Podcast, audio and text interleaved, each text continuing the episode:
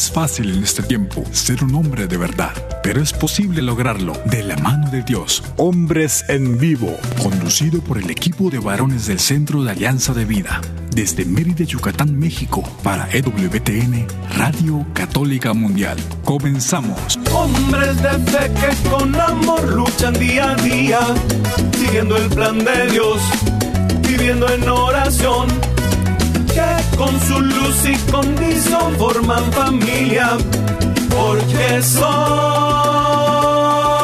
hombres de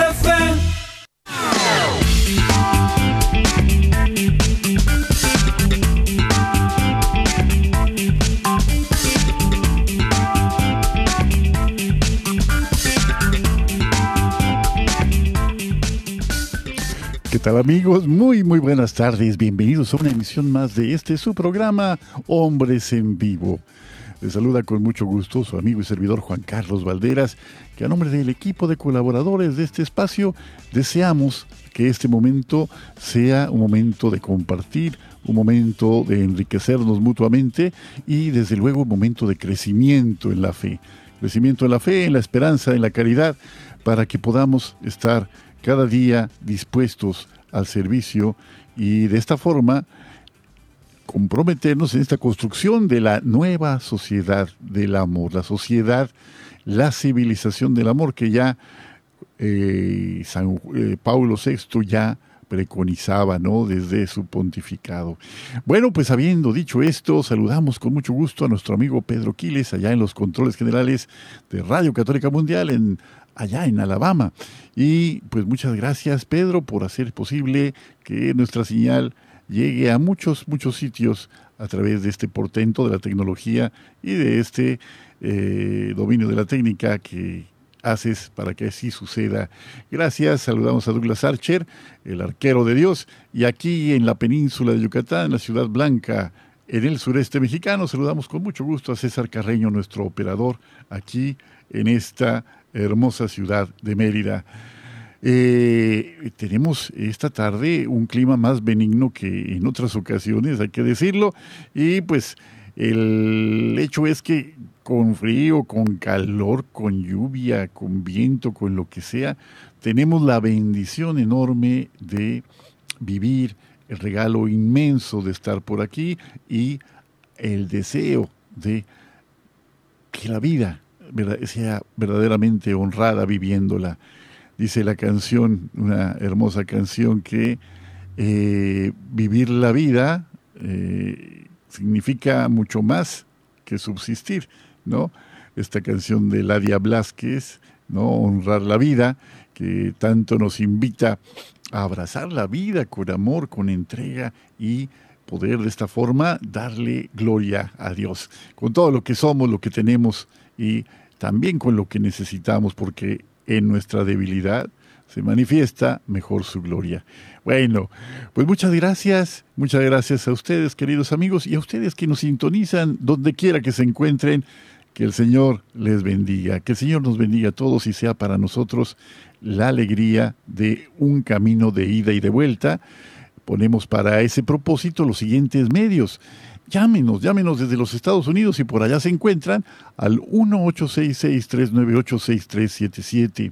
Repito con mucho gusto para que tome nota, 1-866-398-6377. Y fuera de los Estados Unidos, marcando el 1-205-271-2976. 1-205-271-2976. Visite también nuestra página www.alianzadevida.com y a disposición de ustedes el correo electrónico alianzadevidamx.gmail.com. En Facebook está, y búsquenos ahí como AV Hombres Católicos en Vivo y por cualquier razón que no haya podido sintonizarnos en el momento adecuado cada jueves, a disposición de ustedes los podcasts en Spotify.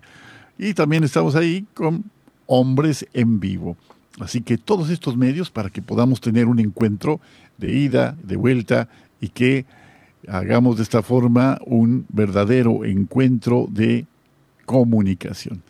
Bueno, pues como eh, teníamos previsto la semana pasada, eh, pero no nos fue posible tener el programa en vivo con nuestro querido amigo René Ortega, pues muy amablemente accedió a que este segundo jueves de mes pudiéramos tenerlo aquí entre nosotros. Así que damos la bienvenida esta tarde con mucho cariño a nuestro colaborador René Ortega. Bienvenido René. ¿Qué tal Juan Carlos? Muchas gracias y un saludo a todos nuestros amigos.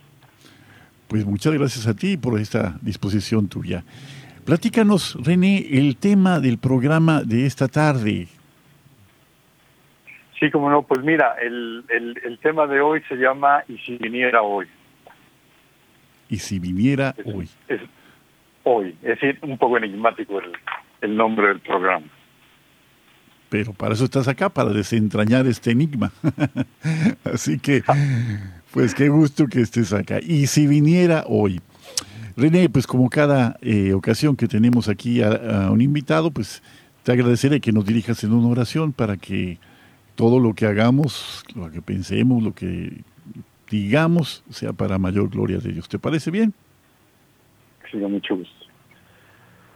Pues bueno, yo, quisiera un poco, eh, retomando el tema de San Benito, que fue su fiesta hace poco, eh, ofrecerte, Señor, nuestra vida, ofrecerte nuestro trabajo, ofrecerte nuestra oración para tu mayor gloria y para nuestra salvación.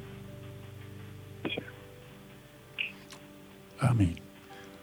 Que así sea y que sea para de verdad mayor gloria del Señor y para salvación de todos los que estamos participando en este programa y del mundo entero, desde luego.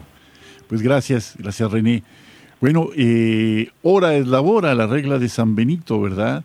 A propósito de este gran santo que comenzó con las comunidades eh, monacales, la vida monacal, ¿no? Eh, pues una regla muy sencilla pero muy efectiva, orar y trabajar y que en el trabajo se encuentre la santificación de la persona, ¿no? Pero bueno, eh, a ver, ahora sí, platícanos de qué se trata este enigmático título de Y si viniera hoy. Adelante. Sí, pues fíjate que eh, eh, esto surgió hace algunas semanas con uno de mis hijos, mi hijo menor, Diego, que es, es una persona muy inquieta intelectualmente.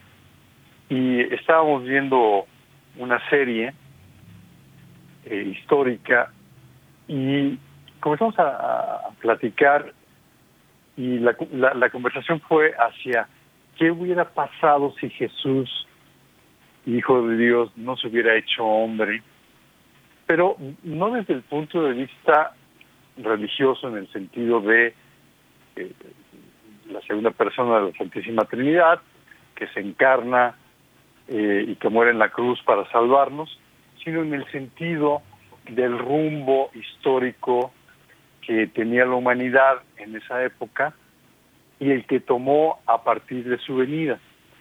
Entonces, eh, este, y si viniera hoy, está relacionado con esto porque él vino en un momento histórico que cambió el rumbo que llevaba la, la humanidad y si el día de hoy viniera, volvería nuevamente a cambiar el rumbo que lleva la humanidad. Y un poco, es la conversación del día de hoy, es un poco comentar sobre estas cosas. Fíjate, esta hipótesis de la que se parte. ¿Qué edad tiene tu hijo a propósito? Porque muy inquieto de veras esa, esa pregunta, está muy interesante. ¿Qué edad tiene Diego? Tiene, tiene 19 años. 19 años. Sí, pues imagínate nada más ahí eh, lo que significará para un joven, un joven, me imagino que lleno de fe, eh, hacerse esta pregunta, ¿qué cambiaría del mundo si Jesús no hubiera, no se hubiera encarnado? Si Jesús no hubiera venido al mundo, ¿qué cambiaría entre nosotros? Pues ha sido tan fuerte el impacto de su venida que ha partido la historia en dos mitades, antes de su venida y después de su llegada al mundo. ¿no? Eh, dice Jesús en el Evangelio, y si el Hijo del Hombre viniera, ¿hallaría fe en esta tierra? ¿No? ¿Hallaría fe en esta tierra? Es una pregunta que creo que sigue vigente, ¿no? Si el Señor eh, hiciera su segunda venida en esta época, ¿hallaría fe en esta tierra? ¿Qué piensas tú, mi querido amigo? Eh, quisiera un poco retomar lo que decías de que parte la historia en dos, y ahora comento algunas cosas, pero eh, a veces le podrá parecer a los no cristianos que el, antes y el después de Cristo eh, pudiera ser una especie de arbitrariedad, de una imposición ¿no? de, de los cristianos hacia el resto de la humanidad, pero en realidad, como, como comentaremos a lo largo del programa, es un cambio total de los paradigmas, de la forma de ver al mundo. Y, me gustaría comenzar con el, el, mundo antiguo, es decir, el mundo que encuentra Jesús cuando nace, pero ahí nos vamos hasta el principio, después de Adán y Eva, y Caín y Abel, eh, y todo lo que viene posteriormente, cuando, cuando leemos la Biblia y cuando pues estudiamos eh, la historia de la humanidad antigua, nos damos cuenta de que es una época terrible. Eh, y quisiera usar a Caín como un poco como el prototipo de la humanidad previa a Jesús. Porque Caín lo que hace es matar a su hermano. Hermano, eh, eh, el, que había nacido del mismo vientre de su madre, y lo mata. y entonces parece que eh, hay una tremenda corrupción a partir del pecado original y del primer asesinato de la historia, que es el de Caín, cómo vienen eh, cientos de miles, millones de asesinatos a partir de ese momento, con esta postura de Caín de ¿y a mí qué? ¿no? Cuando por ahí tú lo comentabas en alguno de los programas recientes, Dios le pregunta por su hermano y dice, a mí, a, mí que me importa, a mí que me preguntas, ¿no? Yo no soy el guardián de, mi hermano. Bueno, sí era el guardián de su hermano y lo que hizo fue asesinarlo. Y entonces la, la humanidad cae en una cultura, en una forma de hacer, en acciones que son tremendamente contrarias al deseo de Dios de al momento en el que crea a, Adán y Eva y luego a todos sus descendientes. Y entonces el resultado de todo esto es eh, estos pueblos que van surgiendo, que eh, la forma de, eh, de, sobrevivir, la forma de destacarse, la, la forma de, de hacer política, la forma de, de la vida social, la, la, vida económica, e incluso la misma vida familiar, es a través del poder, de yo te piso a ti, del poder militar, de el, el, sojuzgar al, al, vecino, el, el, dominio, la explotación, la esclavitud, la desigualdad, eh, cierto, una de esas desigualdades es, por supuesto, eh, contra las mujeres, ¿no? que ya vamos a eso, pero cuando llega Jesús eso cambia totalmente. Y entonces es un periodo eh, larguísimo en el que estas cosas son las que mandan. Genera, evidentemente, no solamente que corra la sangre, sino que genera eh, pues infelicidad y genera, dificulta enormemente el que los seres humanos puedan comportarse conforme a, conforme a la voluntad de Dios. Como tú dices, son ríos de sangre, tristemente, los que han, han corrido desde aquel momento en que Caín, por un acto de celos, de envidia, asesina a su propio hermano y es, eh, parecería como el banderazo de salida de lo que peor que tiene el ser humano, para manifestar contra, contra su hermano, contra su hermano. Más adelante, fíjate, en el relato del Génesis, pues muchos relatos eh, que van recordándonos esta fragilidad del hombre y esta gracia de Dios que le sale al paso, ¿no? Esta fragilidad, eh, recordamos a, a, José vendido por sus hermanos, ¿no? Y cómo es posible que los más cercanos hayan tenido esta eh, actitud de desprecio total a uno de los suyos, ni siquiera le ser ajeno, ¿no? Aunque nada de lo que es humano me es ajeno, como decía, creo que Plotino me parece, eh, pero realmente es terrible el pensar que alguien pueda levantar la mano contra alguien que es su semejante, ¿no? Y, y así se va desarrollando la historia. Pero dice, fíjate la carta a los hebreos, dice, al llegar la plenitud de los tiempos, envió Dios a su Hijo.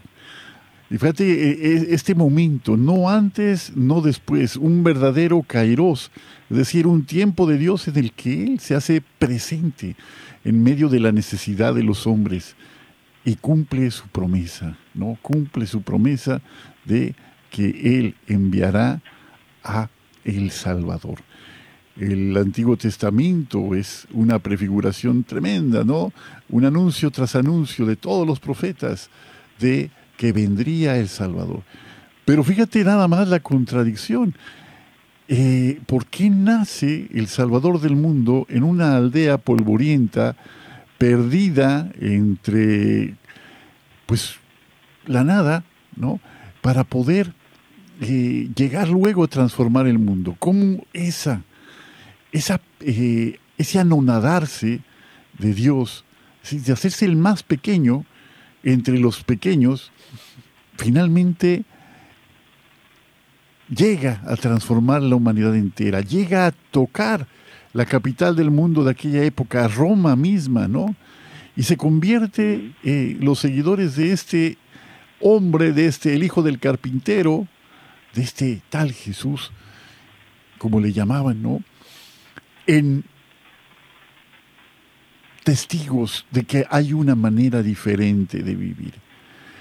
Después de Jesús los asesinatos han, continuado, pero la diferencia sustantiva, la diferencia en cuanto a lo que tenemos a la mano es una esperanza viva, una esperanza cierta de que hay otra manera de vivir y que ya no es necesario o que ya no debe ser el amor al poder lo que transforme la historia, sino el poder del amor. Esta es la clave para entender la historia. Ya no gira sobre el que puede más, sino el que ama más. Y eso es una revolución tremenda, René.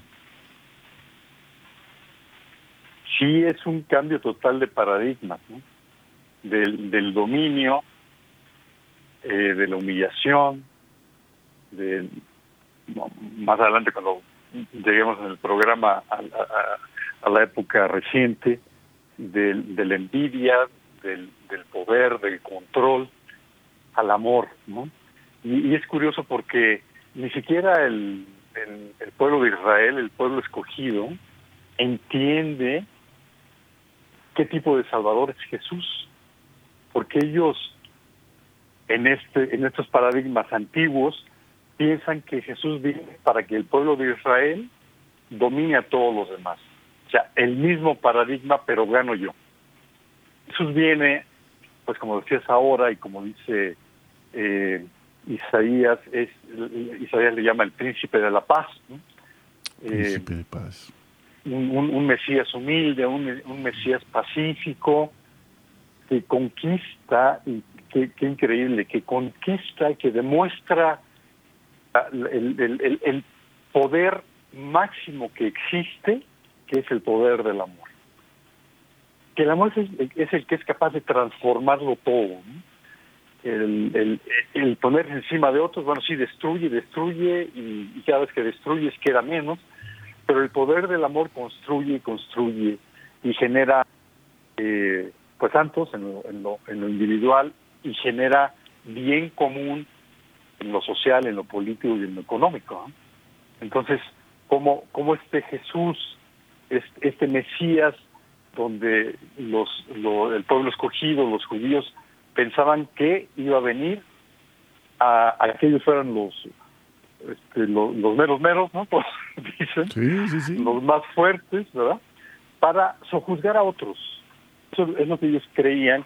Y viene este Jesús, como dices, nacido eh, humildemente y que después lo que hace es curar, curar el alma y curar el cuerpo y cómo se deja crucificar en una cruz, todo eso es contrario al paradigma que tenía el pueblo de Israel. Y una cosa muy interesante que no, no recuerdo si te comenté en algún momento, que yo he descubierto, no sé desde cuándo existe, que es eh, israelitas eh, religiosos, hoy en día me refiero, que han descubierto a Jesús y que no, no se convierten al cristianismo, sino que mantienen su, su, su fe, pero que identifican y aceptan a Jesús como el Mesías, porque cuando leen a Isaías eh, y al resto de los profetas, como comentabas, encuentran que Jesús tiene que ser el Mesías. Es la solución. Ya no están esperando a que llegue algún día. Es ese Jesús el, que llegó y el que transformó el mundo. Y ahora, bueno, caminaremos un poco más en ese sentido de cómo lo hizo. Pero como, como hoy hay israelitas que aceptan que Jesús es el Mesías y, que digamos, eh, eh, buscan, eh, además de los cristianos, que, sea el amor el, que, que mande en, la humanidad. Sí, este cambio de paradigma es así, completa, una completa revolución en la historia. Vamos a un primer corte, René, y regresando, hacemos un recuento, si te parece, de esa vida de los primeros cristianos, esa vida llena de testimonio, de valor, de búsqueda de congruencia y lo que implicaba esta búsqueda en su vida cotidiana. Estamos en Hombres en Vivo. Siga con nosotros. Sé fuerte y valiente. No te rindas. Regresamos en un momento.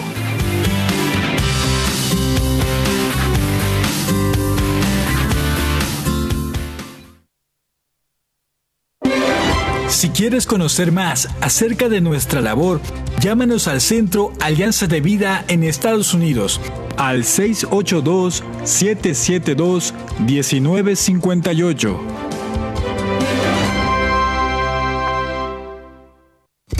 Mi familia y yo serviremos al Señor, según dice la Biblia. Sigue con nosotros.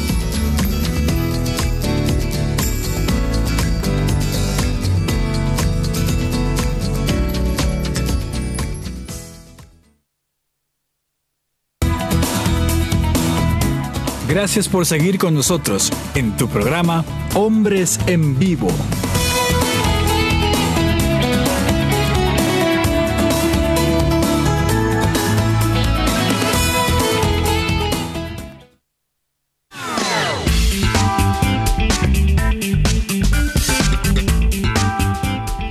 Bueno, pues ya estamos de vuelta en este segundo segmento de nuestro programa de esta tarde. Estamos con nuestro querido amigo René Ortega, un servidor Juan Carlos Valderas, platicando sobre un tema que nos ha propuesto René para esta reflexión. Y si viniera hoy, si viniera hoy se refiere a Jesús, otra vez, que viniera hoy. Recordamos que esperamos, estamos esperando su segunda venida. ¿Qué tal si Jesús viniera hoy, no? En medio de tantos problemas de la humanidad, en medio de tanta necesidad y tantas crisis, que se presentan a lo largo y ancho del planeta. ¿Qué haría hoy si el Señor se volviera, volviera hoy por sus fueros, ¿no? Que regresara hoy justamente como lo ha dicho, ¿no? Bueno, pues iremos platicando sobre eso, pero en la huella que él ha marcado, decías tú, René, en la primera parte del programa, esta marca del amor, que es lo que hace girar al mundo, ya no es eh, lo que el poder, lo que se enseñorea sobre este mundo, es el amor, la fuerza del amor. Recuérdanos, este eh, espíritu tan aguerrido de los primeros cristianos, René, ¿por qué en tan poco tiempo, fíjate, estamos hablando de que en el siglo IV, en el año 311, el emperador Constantino eh, realiza el edicto de Milán, que es un edicto para la libertad de creencias. Pero previamente ya se había iniciado una persecución ferocísima desde el siglo I contra los cristianos, ¿no?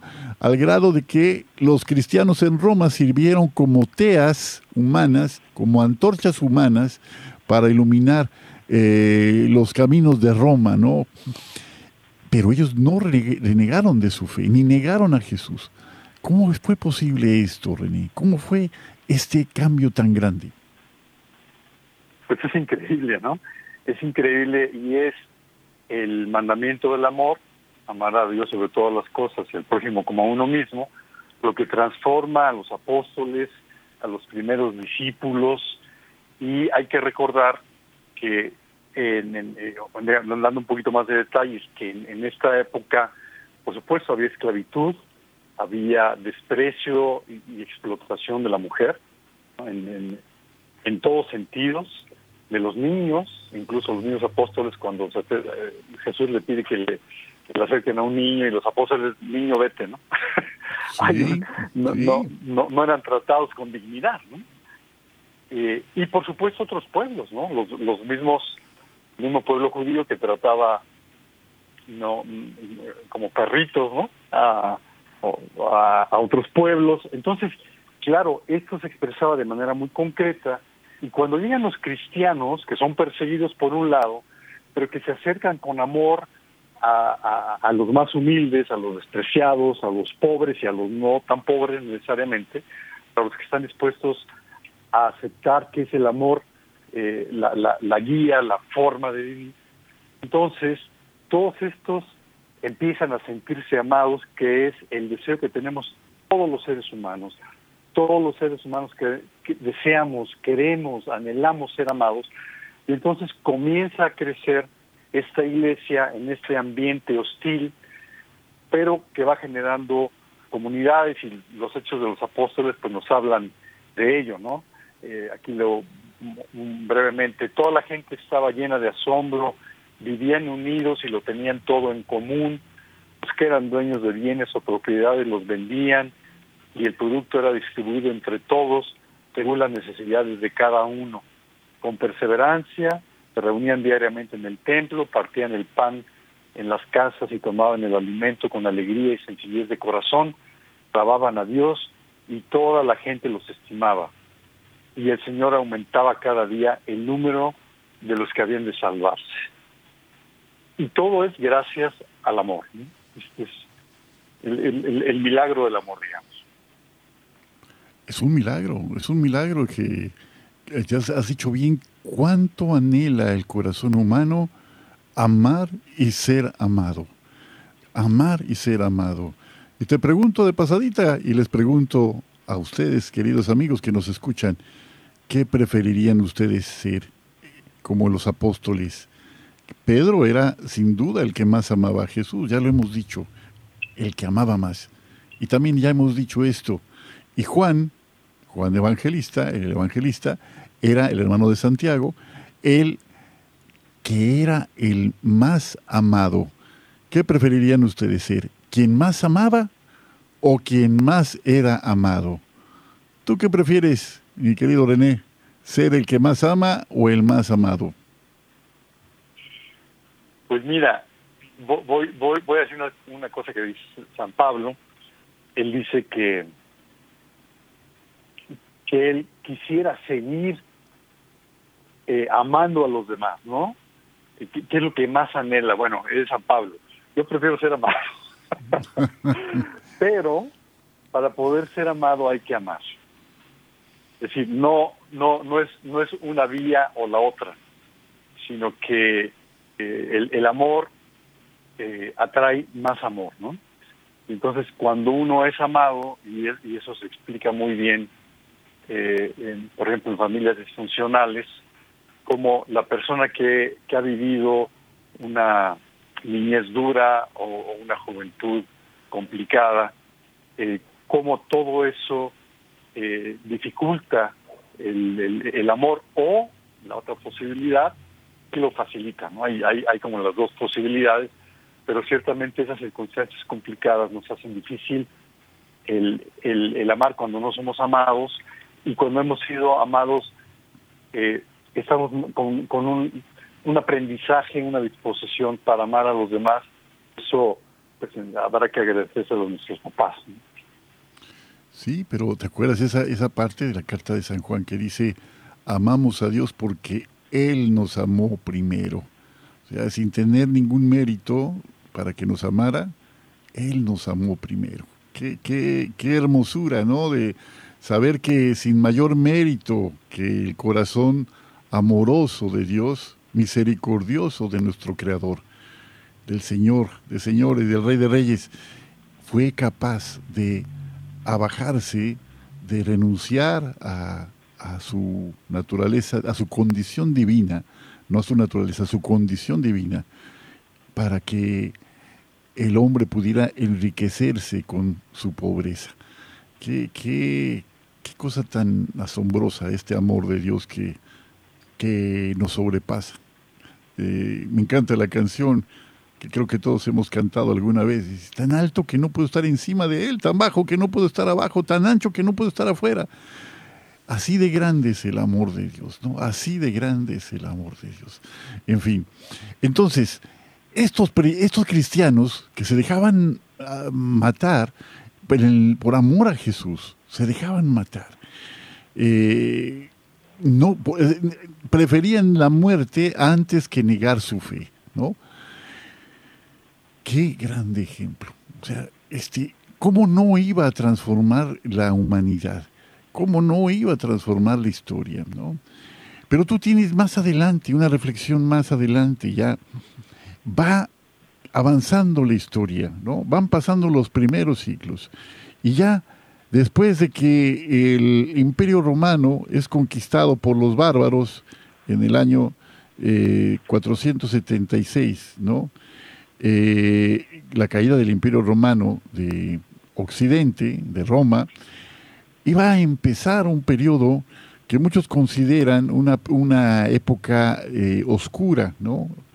Pero para eh, la fe no fue una época. De hecho, la fe, la fe bien vivida siempre es motivo de, de luz, donde quiera que se manifiesta, de luz y de esperanza, ¿no? Pero entonces son 10 siglos, de ese año 476 a 1453, con la caída de Constantinopla, ¿no? del Imperio Romano de Oriente.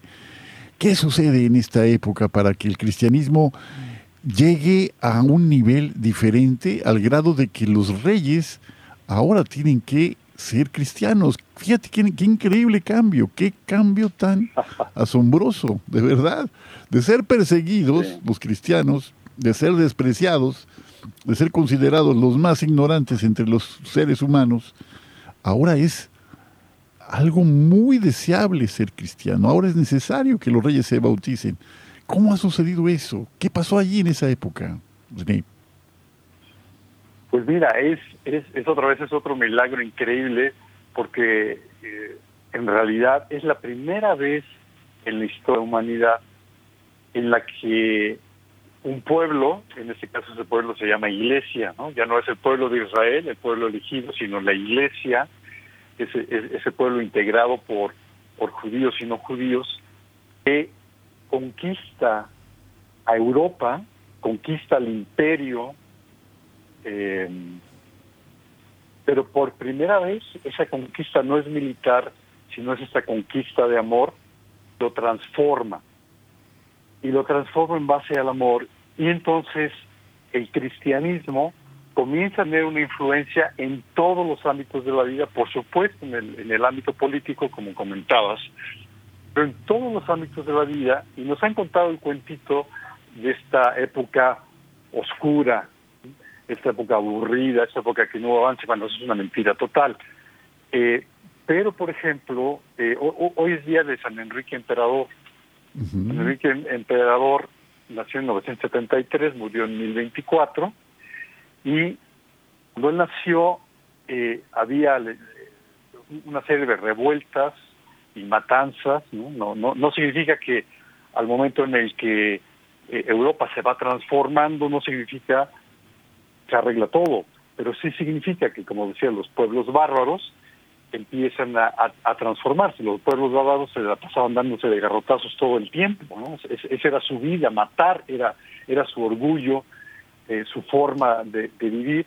Y entonces vienen cambios y San Enrique Emperador, que se convierte en emperador, por eso se llama emperador, de, Occidente, del imperio eh, romano de Occidente, lo que hace es, comienza a controlar estas revueltas, eh, hay, hay epidemias, pues como en toda esta época había muchas y, entonces pues atender a los enfermos, y entonces él es un restaurador político, social y religioso del Sacro Imperio Romano Germánico, que ya convertidos los bárbaros, y cómo entonces, en lugar de que sea garrotazos eh, como se tratan, se empieza a civilizar la, la sociedad y empiezan a aparecer los feudos y eh, los, los líderes eh, bárbaros comienzan a modificarse y ahora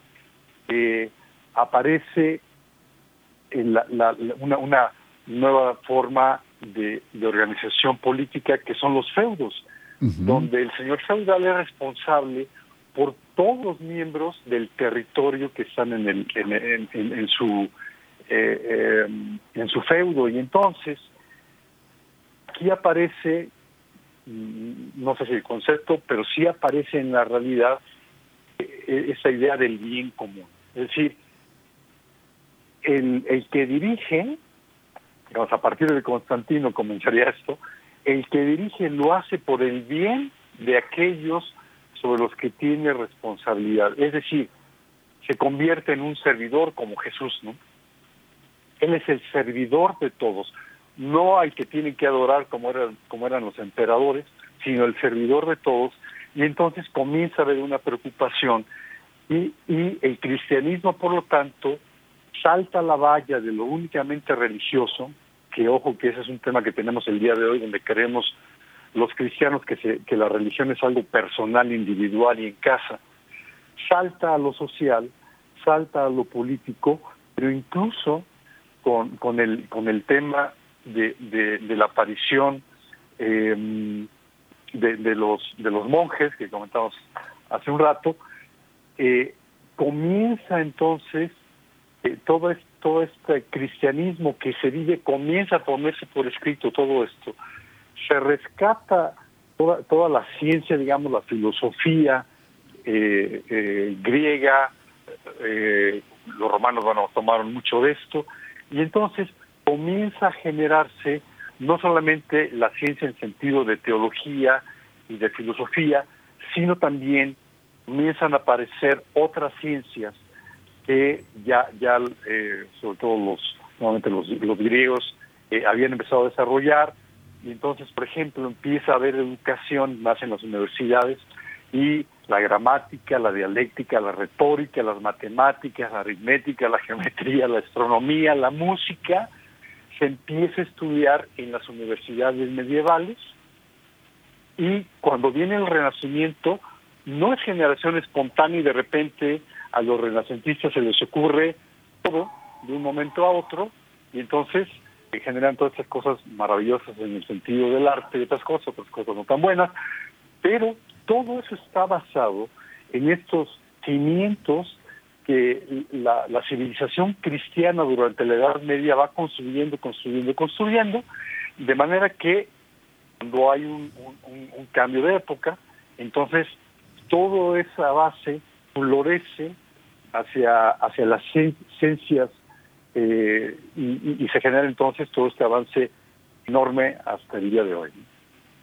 Sí, hay un, un cambio que dices bien que se ha negado, ¿no? que se ha intentado eh, soslayarse, es decir, hacerse a un lado, como, como para rematar que, eh, o confirmar el, el acerto, es decir, la afirmación de que durante una época en que la fe privó, es decir, primó ahí en, cuanto a muchas cosas, eh, pareciera que todas las eh, ramas del conocimiento eh, padecieron un estanco, ¿no? Y luego el siguiente, ya, ya terminada la Edad Media y, e iniciada el Renacimiento, pues quiere hacerse este contraste este, entre una época de, pues, eminentemente fideísta contra una época eminentemente pues racionalista, ¿no? Que eh, empieza a la razón a hacer pareciera eh, incompatible la práctica de la fe. Pero hay razones que no entiende la razón. Y sobre eso vamos a seguir hablando. Vamos al segundo corte y regresamos en un momento. Estamos en Hombres en Vivo. Sé fuerte y valiente, no te rindas. Regresamos en un momento.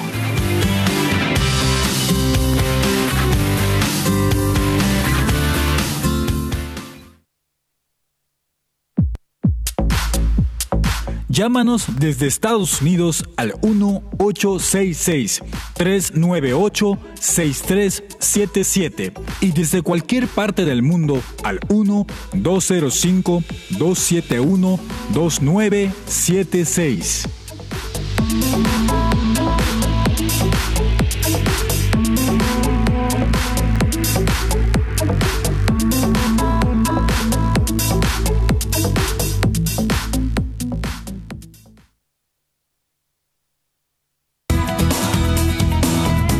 Gracias por seguir con nosotros en tu programa Hombres en Vivo.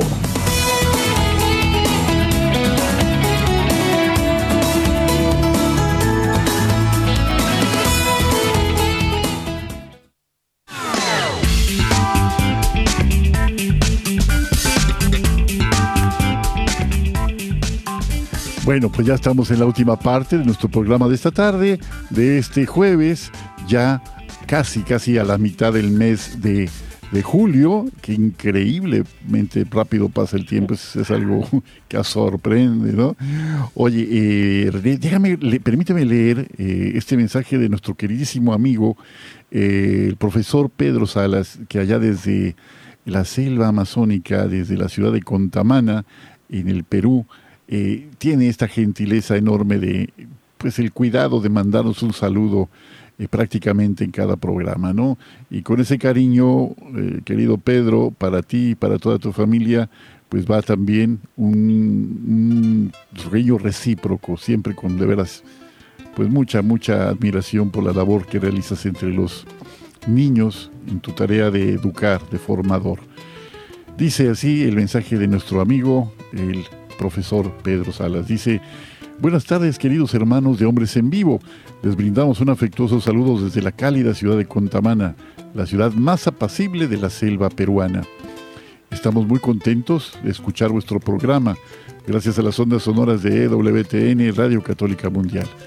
Les hacemos de su conocimiento que en estos días tenemos en la ciudad de Contamana un intenso calor, que muchas personas deciden bañarse en las refrescantes aguas del río Ucayali y en un riachuelo que discurre por el sector noreste de la ciudad de Contamana. Les brindamos nuestro sincero agradecimiento por los significativos programas que abordan cada jueves. Pedimos a nuestro amado Creador que les conceda paz y bienestar a vosotros, a vuestras familias y a todos los pobladores del mundo. Hasta pronto. Bueno, pues, eh, ¿qué te podemos decir ante, ante tanto, tanto cariño y esta corresponsalía que tiene el profesor? Pedro Salas, de veras que es admirable, muy hermoso. Ya me imagino la vida apacible eh, recientemente nos compartía el profesor eh, fotografías de un, concurso que es la voz del maestro coptamanino, ¿no? que se había desarrollado ahí en la plaza principal de Contamana, ¿no? Y eh, estos festejos muy especiales del 24 de junio, el día de San Juan Bautista, que para allá, las regiones de la selva amazónica, es una celebración, entiendo, muy importante. Así que pues nos sentimos de veras muy, muy bendecidos con esta, eh, pues esta atención, este cuidado que, pues, valoramos inmensamente de veras. Y bueno, eh, me decías, yo también quiero acotar una cosa eh, en relación con este, este devenir de la historia, ¿no?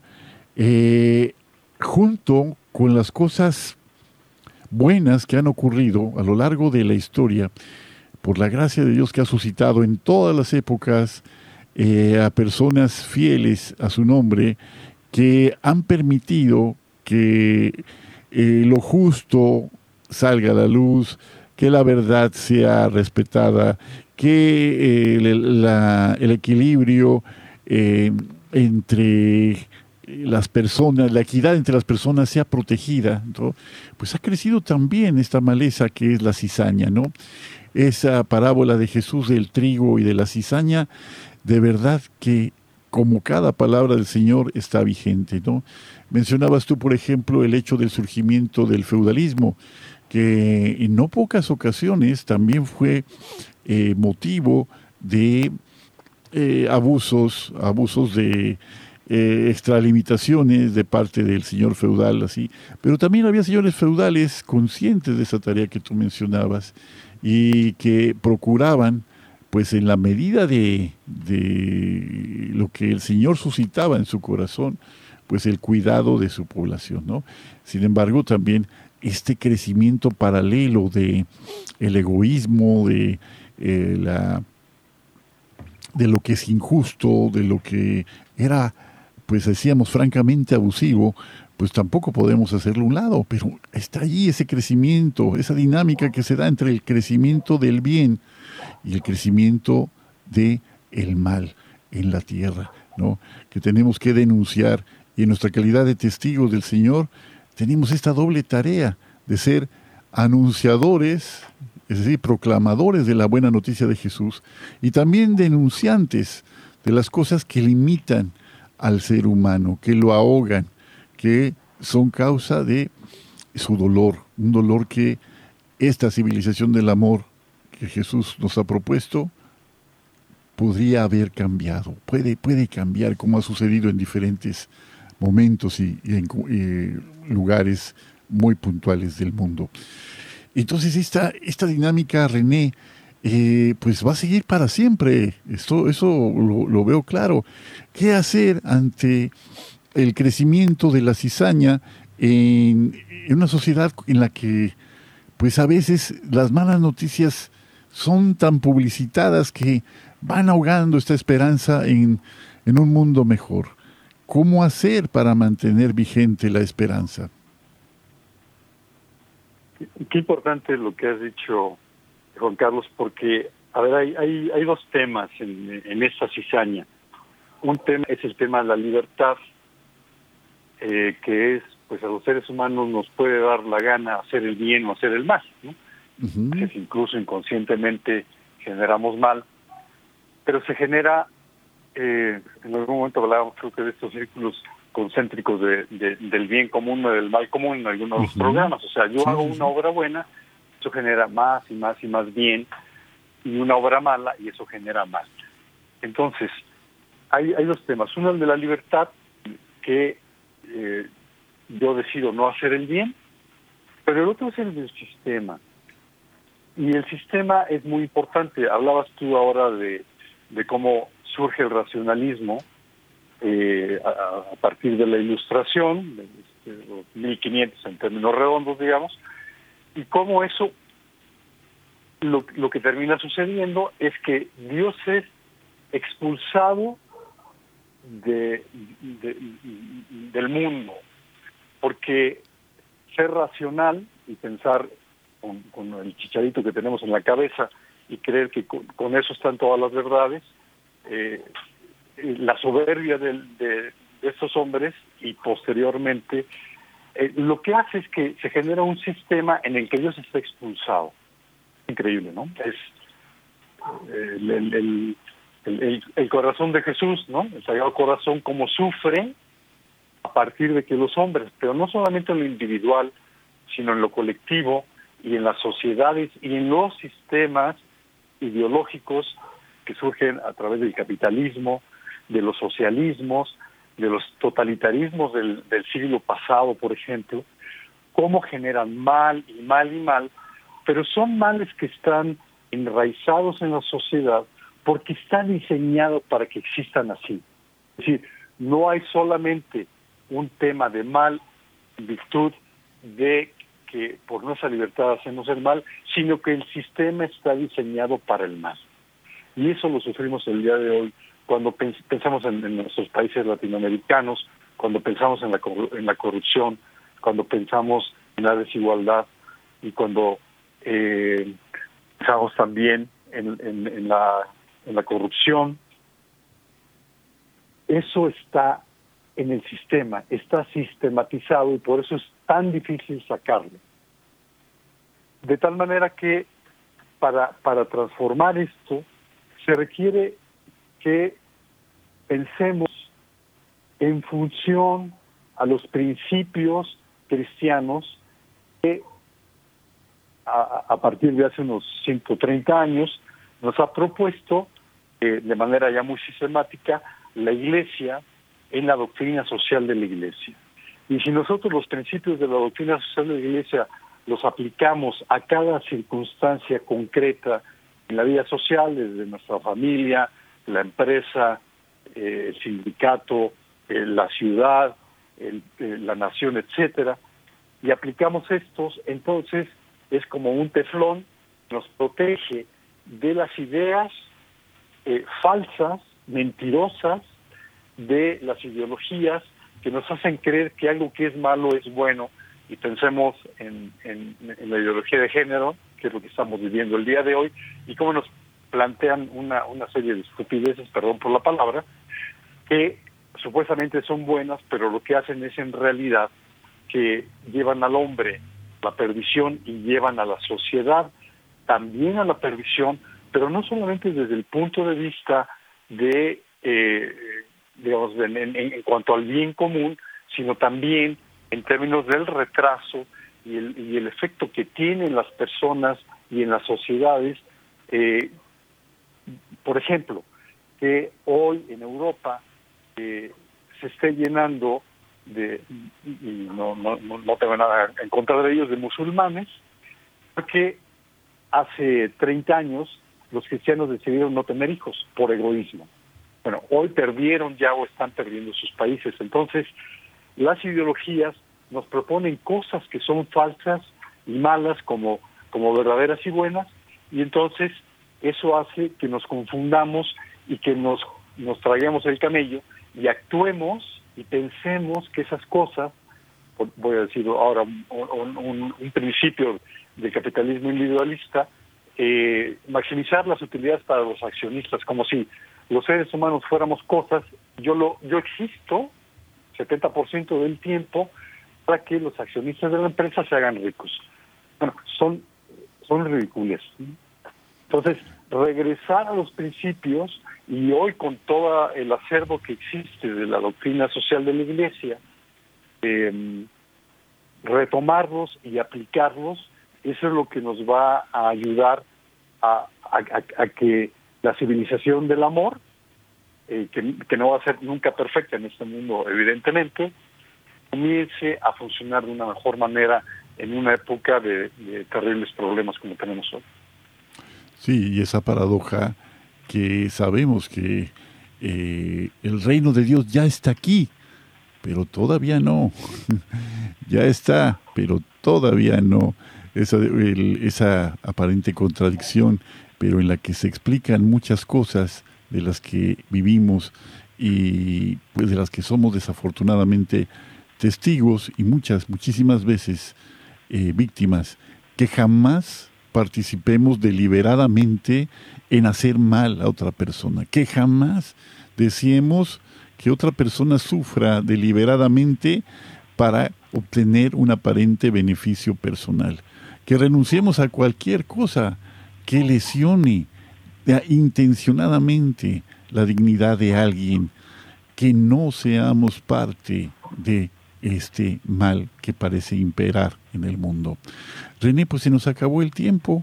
Ya estamos aquí en el último minuto del programa y como cada vez que participas con nosotros agradezco muchísimo este, estos comentarios que nos haces y nos escuchamos dentro de 15 días y aquí la próxima semana con Pepe Romero. En nombre de todos los colaboradores, Juan Carlos Valderas les dice hasta pronto.